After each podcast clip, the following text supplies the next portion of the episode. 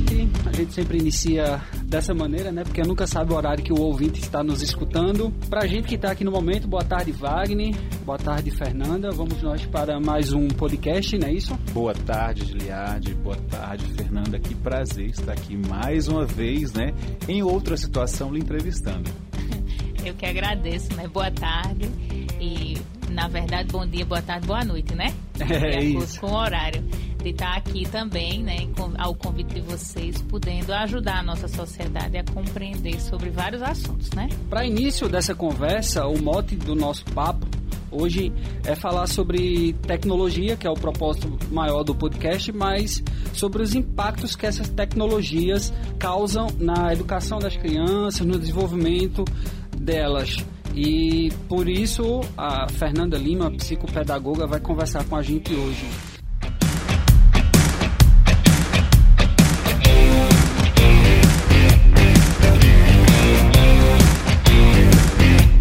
Você está ouvindo Podcast Review. Queria que inicialmente você falasse um pouco dessa relação uh, da tecnologia uh, com a educação. O que ela agrega, mas o que ela também atrapalha, no, qual, os dois sentidos. Eu digo sempre assim, que ela é tão boa que é ruim. é boa porque de fato ela traz assim uma gama de facilidades de conhecimento para o jovem, né, ou para a criança, e termina meio que assim, sendo um, um, sabãozinho escorregando as informações e o jovem hoje ele não quer mais ir no começo, ele já vai para o fim mais ou menos aquela pessoa que não tem muita paciência de ler um, um livro, vai logo pro fim, né? Deixa eu folhear logo, aí vai lá pro fim para ver o resultado.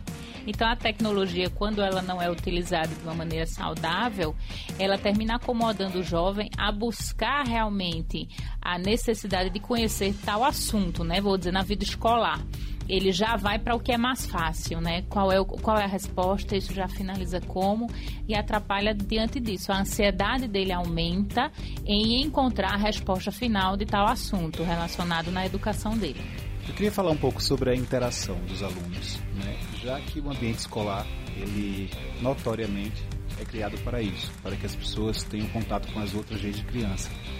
Com a tecnologia invadindo cada vez mais o dia a dia dos alunos, isso não deixa ele individualista, não?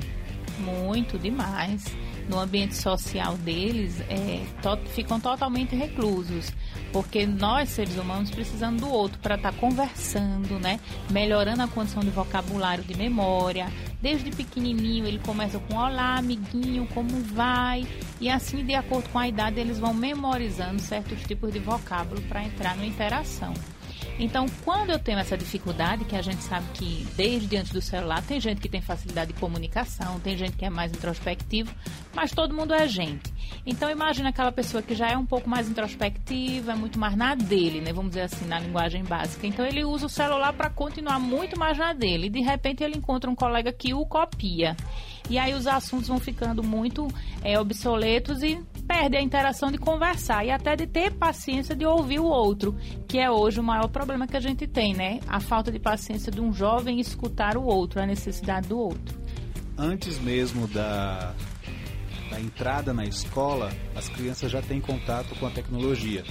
Né? A gente vê aí os pais preguiçosos que sempre colocam o smartphone para serem as babás dos filhos, né? com seis meses, quatro meses, independe. Isso exagerando, assim que nasce, já entrega o tablet pro menino para ele não chorar, é não é? E para que a é, pessoa é, tenha uma vida um, tranquila. Tem, acho que até um vídeo que ilustra um comercial, né? Que o bebê acho que sai na, na mesa do, do, parto, já pula, já pega o smartphone, já sai caminhando. Acho que tá sendo basicamente quase isso, né? pois é. E aí a gente vê que existe uma culpa eminente dos pais, óbvio, não é? Mas o que isso atrapalha na, na criação do indivíduo ter esse contato direto com a informação tão rápida que é a internet. E só para complementar aqui, eu estava lendo algumas coisas e falava que alguns estudos indicam que esse uso excessivo do dispositivo tem causado prejuízo no desenvolvimento cognitivo e social, como você mencionou, mas também no peso do, das crianças e adolescentes. Tem ha, havido uma relação com índice de, de, obesidade por causa desse uso excessivo de tecnologia. Realmente é, é nesse caminho aí? É, exatamente, né? Quando o pai não sabe lidar com um chorinho, não é verdade? Que é uma coisa básica. Eu não sei falar ainda, então eu vou chorar. E já coloca um smartphone, daí para frente você já observa que ele não tem tempo para ouvir o diálogo daquela criança. E nisso ele vai intensificando, porque o que ele sempre, quando procura o consultório, é assim: olha, ele não gosta de estudar, mas se botar o celular ele fica quieto. Então você já vê que já é um hábito que ele tem de muitos anos, né? De muitos anos eu digo que se ele tem 5 anos, 5 vezes 365 dias é muito dia. E se a gente multiplicar em horas, é uma fartura. Então, o próprio pai não sabe se ambientar com o diálogo do filho. E ele se acomoda no dia a dia, trabalhar, pagar conta, subir, descer, se preparar para umas férias, que realmente ele não vai ver na necessidade de conversar com aquela criança. Vai ver numa, situa numa situação emergencial, quando tiver 14, 15 anos, que tiver aquele adolescente, que a adolescência não é fácil, vai começar a bater de frente com isso. Aí nisso eu vou entrar na tua pergunta da obesidade. O adolescente, né, ele tem muito mais tendência a não se apresentar, não mostrar o seu corpinho, toda aquela mudança de transformação que acontece. Então ele cada vez mais fica dentro do seu mundinho, do seu quarto, numa cadeira favorável. São, são, são seres humanos, vou dizer assim, são crianças, né? Que sempre dizem assim: não quero ir para a pizzaria, não vou para casa da vovó, quero ficar em casa, nada tá bom. A mãe diz, vamos na casa da sua tia. Não quero. Então é sempre dentro de casa aí com um pacote de biscoito de chocolate, todinho, Coca-Cola, de uma maneira de fácil acesso, porque o pai está trabalhando muito para comprar isso, né? Para encher a geladeira. E como o pai não sabe dialogar com ele, não consegue combater o não de vamos sair, vamos ao shopping, vamos à casa da sua tia, vamos a uma academia, vamos fazer uma caminhada. Então já começa desde nascença, porque de fato dialogar não é fácil. Mas uma vez que eu tenho essa decisão de ter um filho, eu preciso criar e aprender. Se eu não conseguir, eu preciso de ajuda. Tem que procurar. Você está ouvindo Podcast Review. A gente falou de alguns malefícios que a tecnologia proporciona nesse desenvolvimento. Mas em contrapartida, ele agrega em alguma coisa? O que, é que você poderia citar que pode ajudar a desenvolver? Eu sempre digo que sou a favor da tecnologia, eu gosto muito, portanto que ela seja uma ferramenta de uso responsável. E nós estamos em 2019, daqui a mais de 10 anos ela vai ser, acho que muito mais superior do que a gente tem hoje. Então, uma criança hoje que tem 5, daqui a 10 ele tem 15, então ele vai estar com a tecnologia muito mais rápida. Então acho super interessante que ele hoje saiba usar ela de maneira responsável. Mas sempre para que ela possa usar isso, o seu instrutor maior, seja professor ou pai, precisa usar essa ferramenta com muita facilidade para ensinar ele de fato a importância do que aquilo vai trazer para a vida dele e não como um objeto distrator.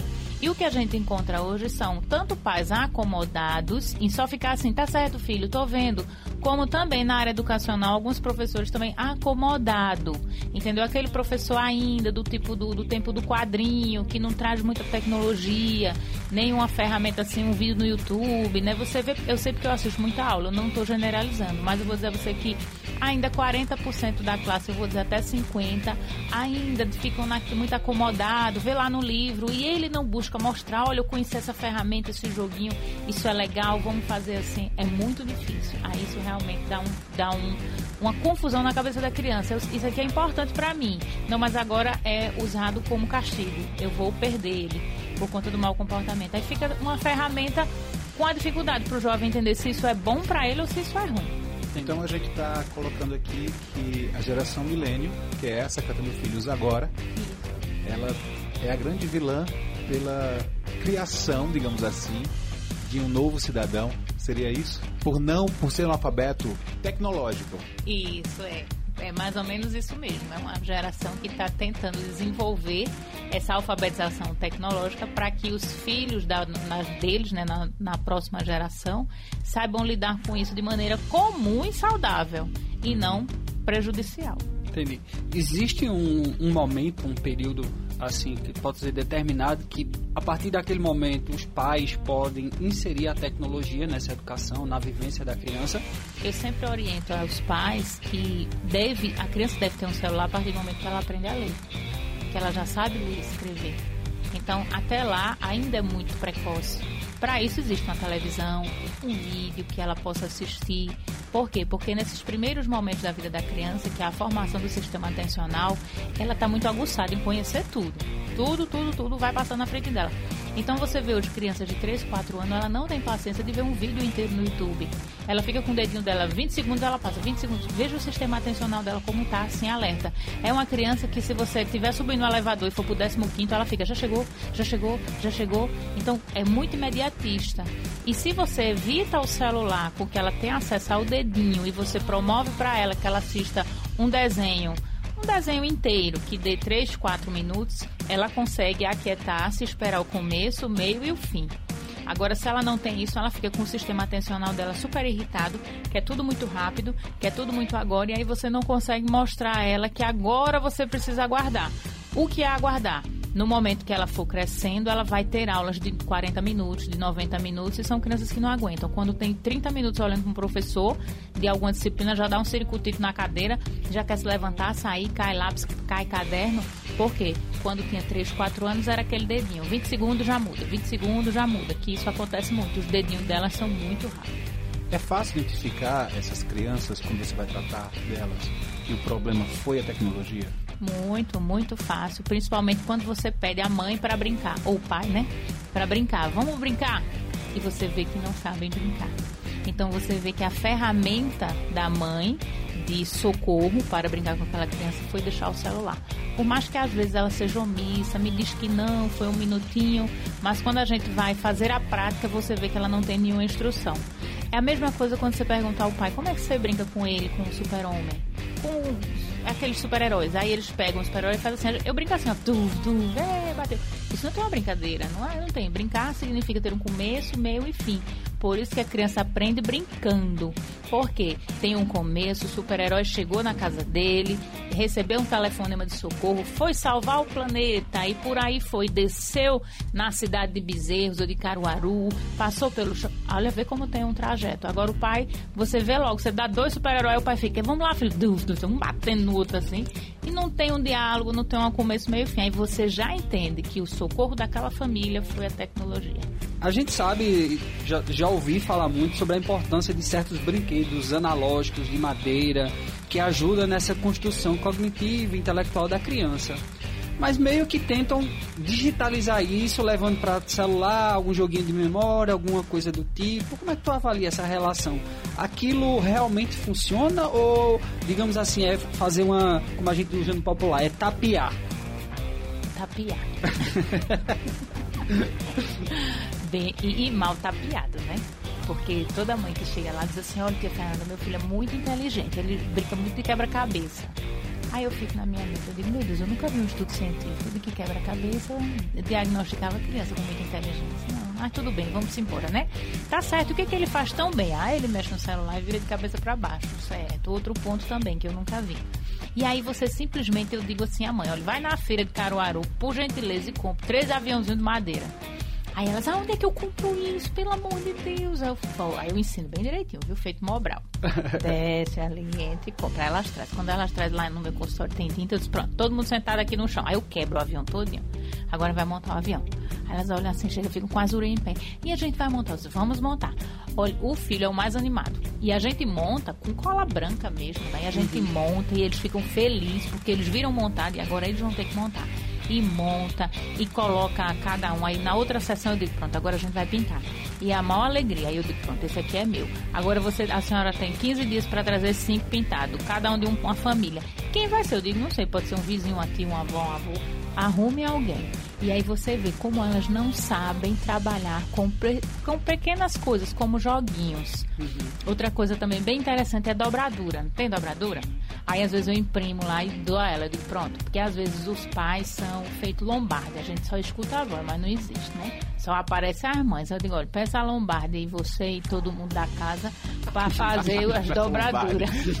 gostei, gostei dessa. Boa. Vou usar, vou usar, vou usar. Peça lombarde ali. É, aí eu digo, tá vendo, eu quero. Aí às vezes eu mando é, animais, né? Eu boto um gato, um coelho, um cachorro.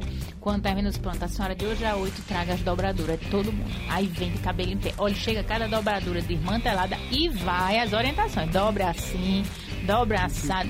Os bichinhos fazem melhor que os pais. Aí você vê que esses pequenos detalhes vão alertando eles para a importância de brinquedos antigos que podem estar dentro da família dele, eles não têm acessibilidade. E assim a gente vai, sabe, aos pouquinhos com muito amor e carinho, ensinando essa família que trabalhar com coisas básicas é tão natural e é tão fácil e você pode esquecer o celular em um dia inteiro. Você está ouvindo Podcast Review. Só para a gente meio que encerrar essa conversa, eu queria que você citasse, assim, acho que três pontos básicos para otimizar ou melhorar, enfim, a relação de pais e filhos com relação a essa tecnologia, essa inclusão da tecnologia na vivência da criança. Três pontinhos básicos, né? Então vamos lá. O primeiro é saber usar a ferramenta antes de apresentar ao filho. Né? Todo pai quer comprar o melhor videogame, mas ele não sabe nem onde bota na tomada. Só sabe que vai na loja compra, né? Quando chega não sabe nem se é bateria ou se é tomada. Então, saber usar isso. Ai, Fernando, não tenho tempo, te vira. Pega de madrugada o manual, vai ler se tranca no banheiro da empresa na hora do cafezinho, vai ler aquilo que tu vai dar pro teu filho, para depois não ficar dizendo, ah, ele é viciado nisso. E que isso seja uma ferramenta de culpa, de castigo, né? Então, saber o que é, o que, que você vai dar pro teu filho antecipadamente. Né? Segundo, muita conversa. Jogar videogame é bom, eu jogo meus videogames, eu sei que tem muita gente boa no mercado aí que joga seu videogame. Então, estar junto do filho e ouvir o que que atrai ele naquele joguinho, o que que atrai ele naquele joguinho. Deixa eu jogar também, né? Facilitar essa condução de conversa e, em terceiro lugar, usar dessa ferramenta para mostrar ao filho que é, o futuro para ele, né? A gente está falando de adolescentes que daqui a 10, 15 anos está no mercado, talvez trabalhando com a gente ou não, mas mostrar que aquilo ali pode impulsionar ele para uma vida fantástica, né? Então, mostrar que, olha, antigamente a gente escrevia o jornal juntando as letrinhas, né? E, e, tá, e carimbava. E hoje a gente escreve dessa maneira e com a diversidade de informação. Então, busca essa conversa saudável, é, toda torneada ao redor mesmo da tecnologia, que eu acho fantástico, mas com objetividade, sabendo o nome de tudo. E não, por exemplo, estamos aqui fazendo um podcast, né? Assim? Sim. Aí o, o, filho diz ao pai, né? Vou ouvir o pessoal lá do podcast que vai falar sobre isso. Pai, o que é isso? Veja que coisa tardia pai já deveria estar na frente disso, explicando ao filho e não de trás para frente. Uhum. São essas três dicas. Perfeito. É... Okay. Que bom, né? Que bom. Eu acho, a gente dizia que às vezes alguns ensinamentos seria o livro de cabeceira, né? Como a gente tá meio com falando tecnologia, acho que esse podcast vai ser o podcast de travesseiro aí de, de muitos de pais muitos atuais pais. e principalmente para os novos pais que estão por vir ter aí esse norte na, na, na educação, na construção da, da, vida do filho em si. Exatamente, então, exatamente. Pois é, então com esses pontos encerramos o nosso podcast review. Obrigado, Wagner, por mais uma participação, contribuição aqui. Obrigado, Fernando, por disponibilizar seu tempo, que eu sei que é precioso, por vir aqui conversar com a gente e deixar um pouco mais aí de ensinamento para as pessoas que vão nos ouvir ao longo do, dos anos, das décadas, quem sabe. Então, muito obrigado. É verdade, eu que agradeço, né? E sucesso aí no podcast e eu não vou perder ele. bom, que bom. Então, você que nos acompanha já sabe, mas para você que está ouvindo pela primeira vez o podcast review, a gente está toda quarta-feira lançando um episódio novo nas plataformas digitais do Sistema Jornal de Comércio e Comunicação em especial no portal INE10 Interior. Lembrando que o endereço é ine10interior.com.br. Mas também você que é adepto de lojas como Spotify, Deezer, Apple Podcast, Google Podcast e tantas outras, você também pode encontrar a gente por lá. Então, forte abraço e até o próximo.